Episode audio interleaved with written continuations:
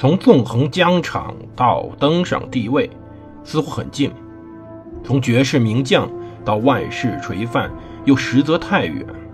把手中的权杖换成头上的皇冠，要经历多少勾心斗角、纵横捭阖，乃至腥风血雨？请收听蒙头读书的《拿破仑传》。欢迎大家收听蒙头读书。大家好，我是胡蒙，这里是《拿破仑传》。如果大家觉得本节目符合您的心意的话，一定要点击订阅按钮及赞赏按钮。如果能转发出去，我就更感激不尽了。我们接着上回讲故事。我们今天讲讲一个人，这人叫做亚历山大一世。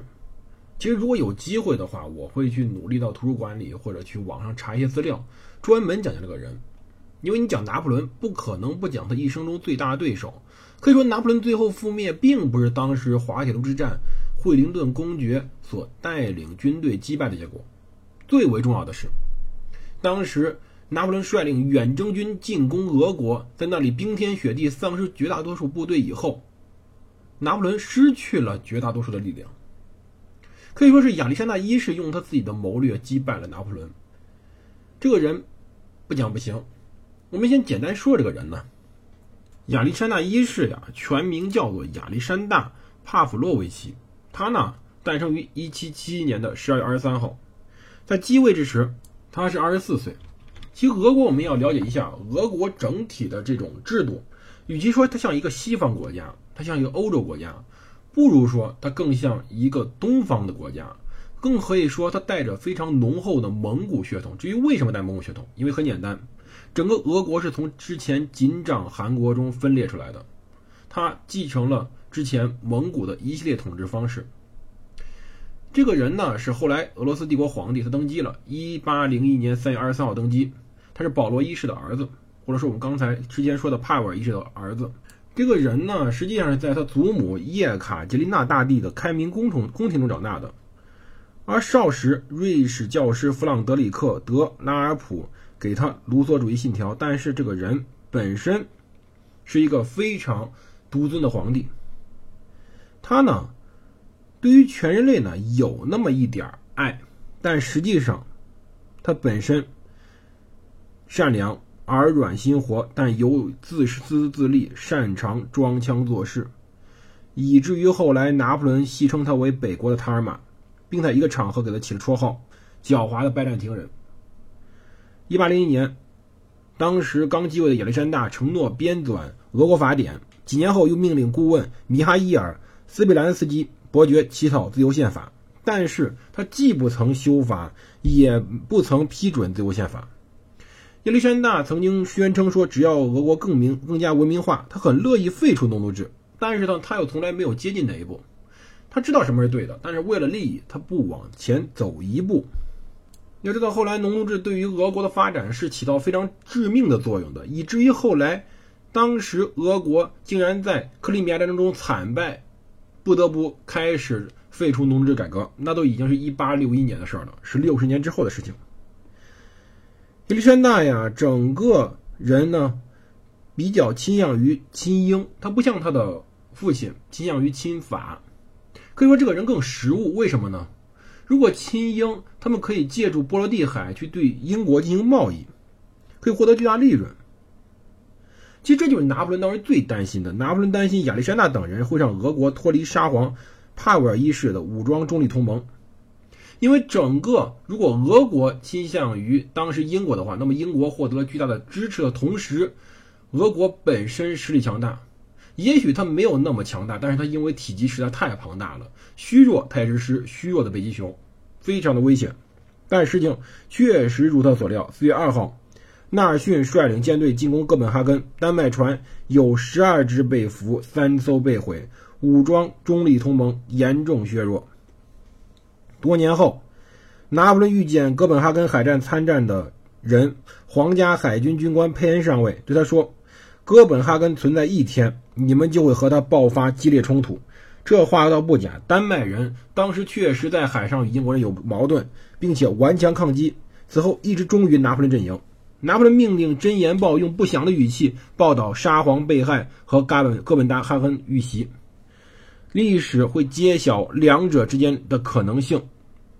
他准备把所有事都推到英国间谍身上，但实际上没有这个事儿，这是真真的。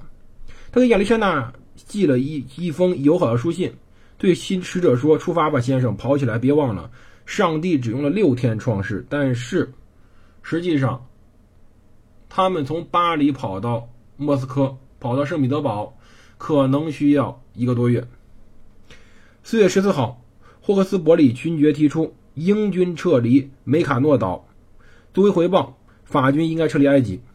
也就是说，英国的苟合补偿将是马耳他岛、多巴哥岛、马提尼克岛、特立尼达岛、西兰以及今天的斯里兰卡，以及产糖的河属维也纳地区的埃塞奎博、德梅拉拉、博比斯等地儿，给法国。其实条件还不错，说句实话，但最后拿破仑放弃了这一条，他拒绝提议，反而主张到。英国需完全放弃这些战时扩张领土，以及从过世的蒂普苏丹手中夺取的印度土地。两个人的建议让对方都没法接受，因为英国虽然割让了一些地领土，但这些领土实际上在加勒比地区，这不是英国的核心地区。英国最为核心的地区在哪？在印度。而法国当时拿破仑又不切实际的惦念着印度，双方都没法说。但是呢？这个事儿启示一个问题，就有点像先天的中美贸易战，就是双方要反复的讨价还价。到四月二十四号呀，拿破仑派迪罗克去柏林和圣彼得堡分别觐见普鲁士国王和沙皇。他告诉迪罗克说：“说话时要显得我们能守住埃及，但是你要知道，越为强调这条，其实说明他们越守不住了。”按照他要求，迪罗克对普鲁士国王和沙皇说：“若英国埃及远征成功，欧洲将蒙受巨大不幸。然而，这次英国占着上风。在保罗一世遇袭后，五到六月，瑞典和丹麦先后与英国媾和，俄国最终也加入，武装中立同盟宣告瓦解。到五月，拿破仑试图劝说海军将领布吕克斯。”冈托姆、维尔纳夫、罗西利以及利瓦利努瓦解救埃及海军，但显然，当时法国的地中海舰队与当时的皇家海军不可同日而语。将军们害怕这会变成对抗皇家海军的自杀性任务，当时是不可能实现的问题。他们用了一堆的理由，比如说西班牙船只失踪、搁浅船舶、地方瘟疫等所有的理由，去说明一个问题：这事儿不能去。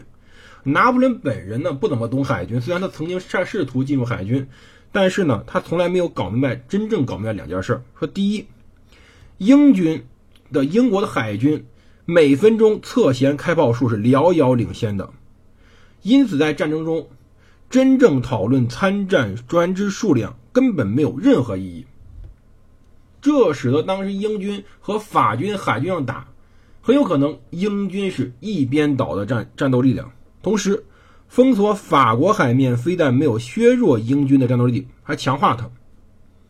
这使得英国人当时的海军强大，使得法国人被困在这里。由于谈判进展缓慢，失望的英军开始围攻亚历山大，以图将法国人彻底赶出埃及。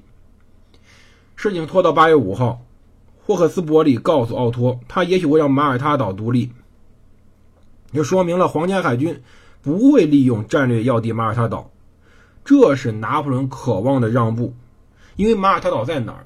马耳他岛在整个意大利南部西里岛的在东南方，它控制着东西两半地中海的中转的站，或者这样说，它如同一个钉子一样钉在地中海的两个连接处。如果控制马耳他岛，就等于控制了从东地中海到西地中海之间的重要商路。当时呀。九月二号，很不得已的事情是，梅努在亚历山大守了两个星期，投降了。拿破仑知道以后，命令奥托趁英国政府尚不知情提出，为了实现和平，法军愿意走撤走住在埃及那不勒斯和教皇国军队。当时这个时间差非常重要，霍克斯伯里不知道亚历山大法军已经战败了，接受了埃及奥托的条件。到一八零一年十月一号，奥托在协议前的十五条后签字英法两国于是爆发欢庆浪潮。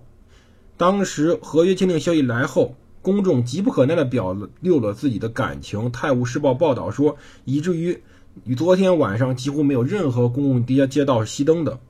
商店橱窗展示着奥托的画像，民谣歌手吟唱着他的歌谣。几天后，拿破仑的副官雅克·德·洛里斯东将军携官方批准书赶赴伦敦，群众谢下他所乘四轮大马车的挽马，亲自拉车。可见这次和平多么受当时民众的欢喜。他们从牛津街去了圣詹姆斯街，又从唐宁街去了海军部，并穿过圣詹姆斯公园。同时，尽管电闪雷鸣、大雨瓢泼，人们一直庆祝到晚上。